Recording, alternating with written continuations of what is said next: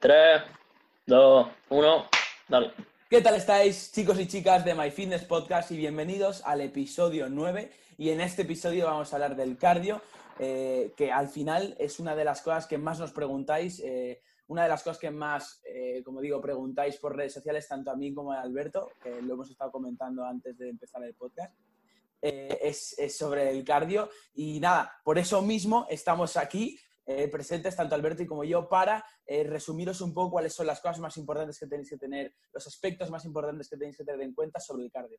Entonces, vamos a empezar, vamos a empezar a darle caña. Vamos y lo primero, eso es, y lo primero, lo que, quiero que tengáis, lo que quiero que tengáis muy en cuenta sobre el cardio es que a la hora de perder grasa, no es una cosa obligatoria, no es eh, para perder grasa tienes que hacer cardio, ¿no? Al final es una cosa que siempre repetimos, para perder grasa lo que se ha de cumplir al 100% es el déficit calórico, ingerir menos calorías de las que gastas a lo largo del día y el cardio te puede ayudar a ello, sí, pero no es una cosa obligatoria, no es una cosa esencial, ¿no?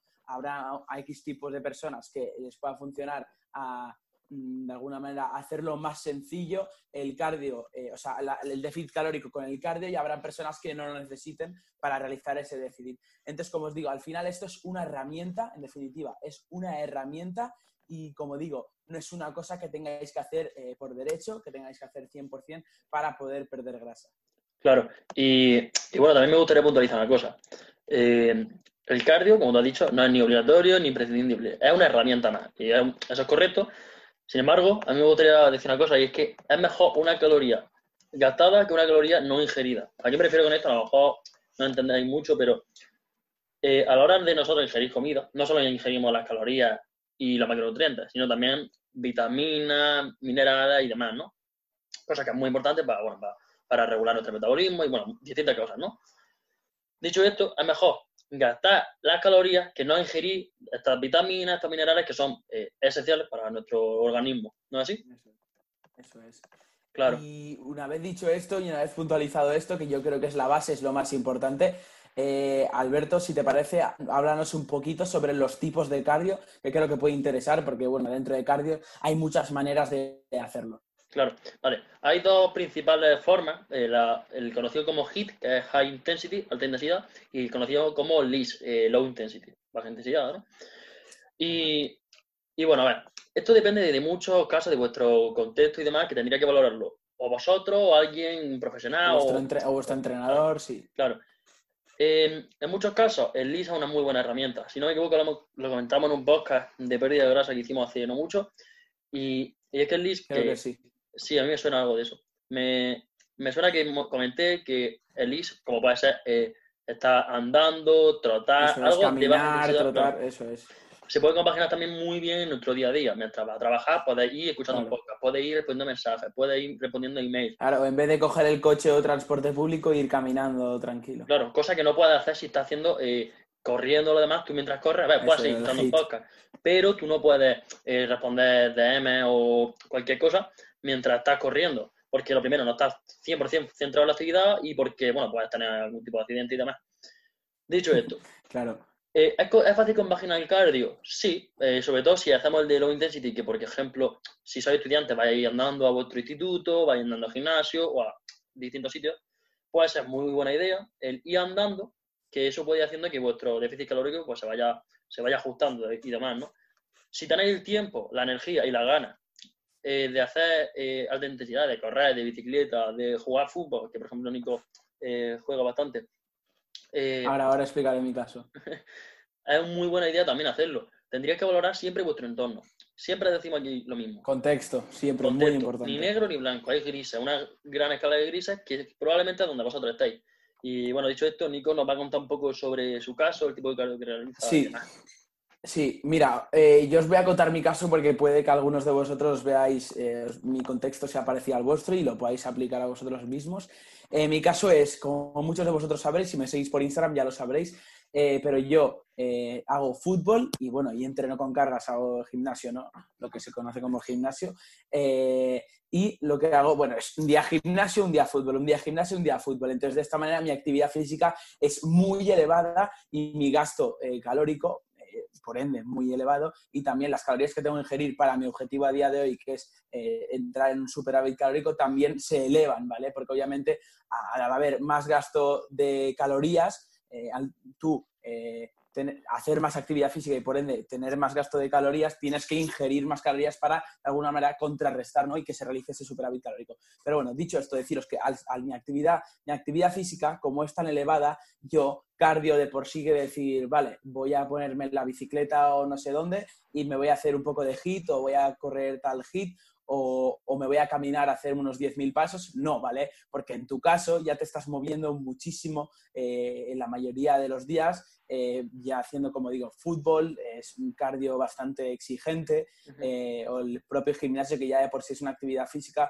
bastante exigente también. Entonces, deciros que eso, si hacéis un deporte extra, aparte de lo que viene siendo el entrenamiento con cargas, no tenéis por qué realizar ese cardio, ¿vale? No va a tener mucho sentido y lo único que vais a hacer es acumular fatiga y mermar el rendimiento que podéis tener en el deporte extra, entre comillas, porque yo priorizo más el gimnasio y por eso digo deporte extra al fútbol eh, con lo que digo, ¿no? Vas al final a mermar los dos deportes que, haces, si es tu caso, como el mío.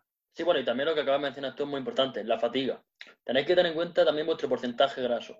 La fatiga acumulada es muy importante tenerla en cuenta. De hecho, la fatiga, eh, dependiendo de tu porcentaje graso, te va a afectar de una manera u otra.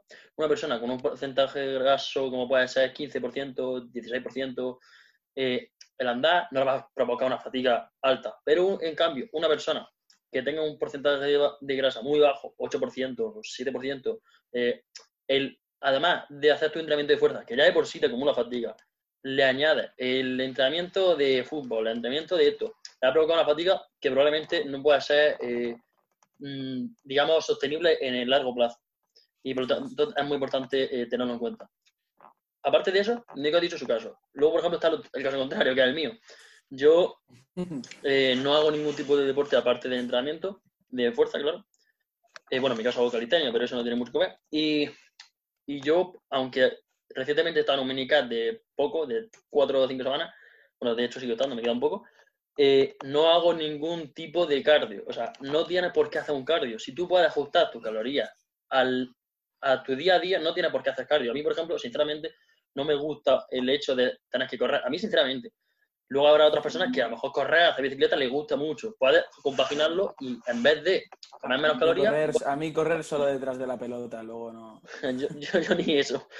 Así que, así que bueno, es lo que digo. Tened muy en cuenta vuestro contexto. No tenéis que ofrecer ni una opción ni la otra. Puede haber una intermedia. Eso siempre.